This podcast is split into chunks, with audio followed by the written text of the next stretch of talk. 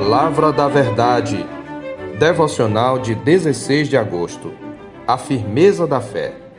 Ora, como recebestes Cristo Jesus, o Senhor, assim andai nele, nele radicados e edificados e confirmados na fé, tal como fostes instruídos, crescendo em ações de graças. Colossenses 2, versos 6 e 7. O falso é mais perigoso quanto mais se parece com o verdadeiro. Esta verdade se aplica ao Evangelho. Costuma-se dizer que o cristianismo é a maior religião do mundo. Contudo, as várias expressões da religião cristã são tão distintas entre si que não podem ser todas verdadeiras. Até mesmo o conceito de evangélico é tão amplo que se tornou indefinido, pois muito do que se considera como evangélico tornou-se tão inclusivo no que respeita aos valores e à doutrina que se desfigurou. O autêntico cristianismo bíblico, no entanto, é exclusivista. Ele defende a suficiência e exclusividade de Cristo como Senhor e Salvador, e não negocia a doutrina da pessoa e da obra de Cristo registrada nas Escrituras. O falso ensino combatido por Paulo negava a suficiência de Cristo. A atitude do apóstolo e suas advertências nos alertam contra esse falso cristianismo. Ele já havia mostrado no capítulo 1 a supremacia de Cristo sobre todas as coisas. Agora ele pretende demonstrar a suficiência de Cristo para a salvação e encorajar os colossenses a buscarem desenvolver a firmeza da fé. Sua exortação começa com um testemunho. Ele ressalta a grande luta em oração que vem travando pela firmeza deles nos versos 1 e 2. Isto nos ensina um primeiro princípio. A firmeza da fé envolve uma grande luta espiritual. Quão grande luta venho mantendo, diz o verso 1. A palavra luta é a forma substantiva do verbo esforçando-me no versículo anterior, capítulo 1, verso 29. Ela descreve aqui o esforço extenuante do apóstolo, tanto no ensino quanto na oração, numa luta espiritual ferrenha contra os oponentes do evangelho. Esse esforço exaustivo de Paulo visava metas específicas. Primeiro, sua luta era para que os corações fossem consolados e encorajados, ele diz isso no verso 2 o coração é a sede dos afetos, dos pensamentos e da vontade, de onde procedem as fontes da vida. Como nota Hendrickson, quando o coração é totalmente atingido pela graça encorajadora de Deus, a pessoa torna-se inteiramente alvo do poder transformador dessa graça, pois o coração é o sustentáculo do sentimento e da fé, bem como a mola mestra das palavras e ações. Esse consolo era experimentado na medida em que eles fossem vinculados ou unidos pois o consolo é uma experiência vivida em comunidade.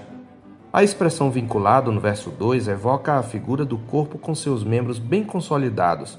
Ela é utilizada em Efésios 4,16, onde descreve o corpo como um organismo bem articulado, no qual cada membro cumpre a sua parte em função do todo. Os corações são encorajados na medida em que os crentes estão unidos em amor. Portanto, a firmeza da fé necessita da comunhão para florescer. Também aprendemos com o testemunho pessoal de Paulo que a firmeza da fé produz alegria no coração daquele que prega e ensina a palavra de Deus.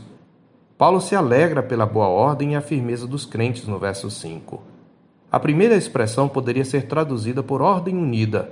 Originalmente era usada num contexto militar, descrevendo uma fila ou um acampamento em ordem. Paulo está elogiando os colossenses pelo fato de que, apesar da ameaça dos ensinos falsos, eles não apresentavam nenhum desvio da ordem estabelecida no Evangelho que ouviram.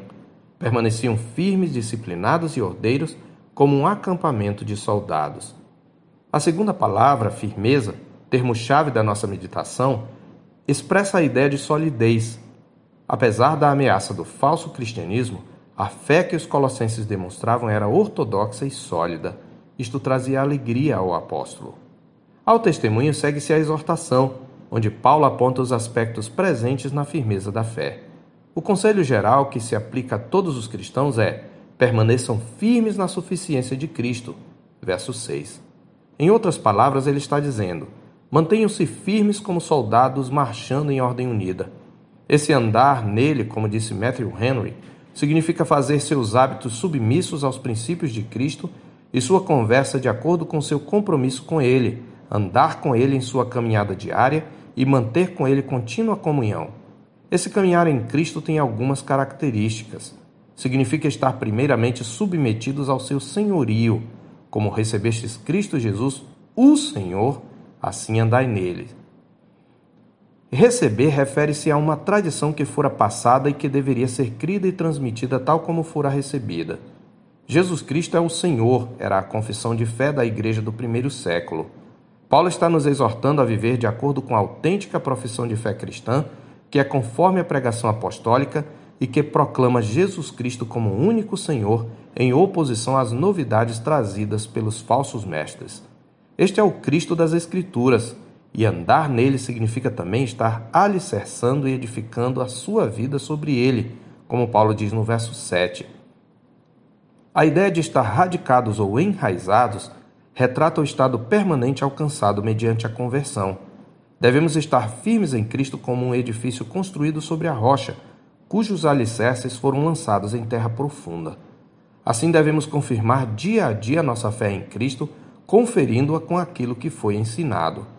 Trata-se de uma segurança legalmente garantida, e o instrumento legal dessa segurança é a fé cristã, não a fé subjetiva do indivíduo, mas a fé cristã como conteúdo doutrinário e como profissão.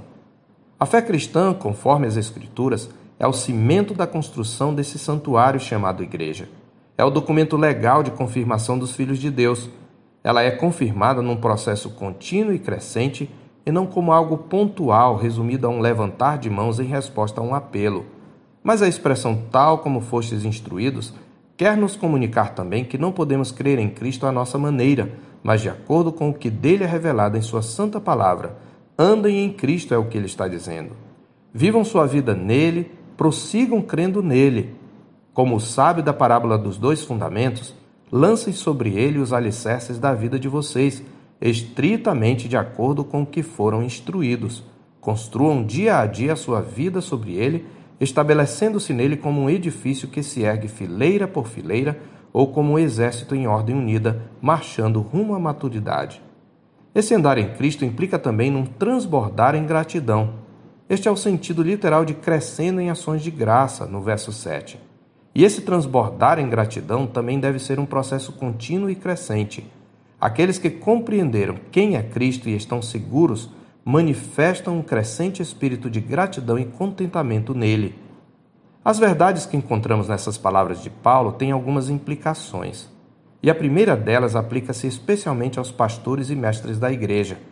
Conduzir os crentes à plena maturidade e firmeza em Cristo não é uma obra feita num passe de mágica, na base da oração forte, embora envolva intensa vida de oração.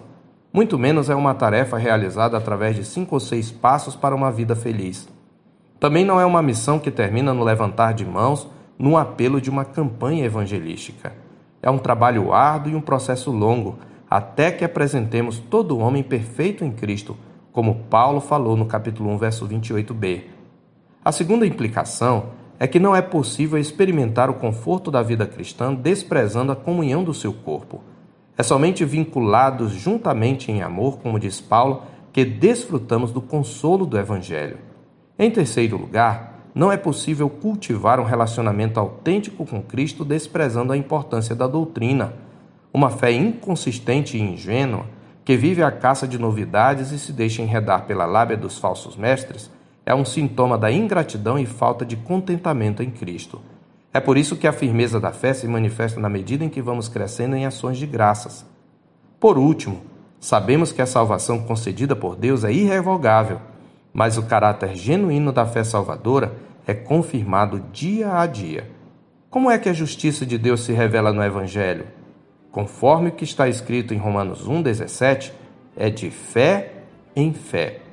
Eu sou o pastor Marcos Augusto pastor da Terceira Igreja Presbiteriana de Boa Vista, em Roraima. Tenha um bom dia na paz do Senhor Jesus.